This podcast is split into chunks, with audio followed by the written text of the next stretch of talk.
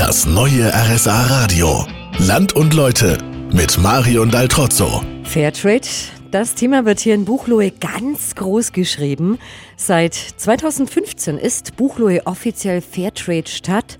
Angelika Haneder arbeitet beim Weltladen und war eine der treibenden Kräfte dahinter. Was muss eine Stadt dafür machen? Man muss bestimmte Kriterien erfüllen. Es müssen Einzelhandelsgeschäfte mitmachen, die fair gehandelte Produkte verkaufen. Es müssen Vereine mitmachen. Bei uns machen die Kirchen mit und Gaststätten. Das war bei uns ein bisschen schwierig.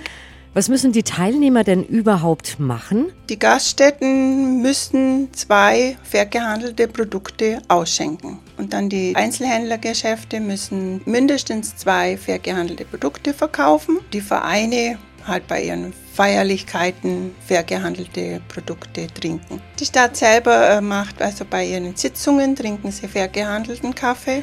Was wollen Sie noch erreichen im und zum Thema Fairtrade? Ja, mir wäre halt wichtig, dass immer mehr Menschen fair gehandelte Produkte kaufen, damit diese Menschen auch in Würde leben können, die für uns die Sachen produzieren. Ich wünsche Ihnen auf jeden Fall alles Gute weiterhin. Sie haben da ja schon einiges erreicht hier in Buchloe. Ich mache mich jetzt auf den Weg zum Bürgermeister. In einer halben Stunde reden wir über die Entwicklung in der Stadt.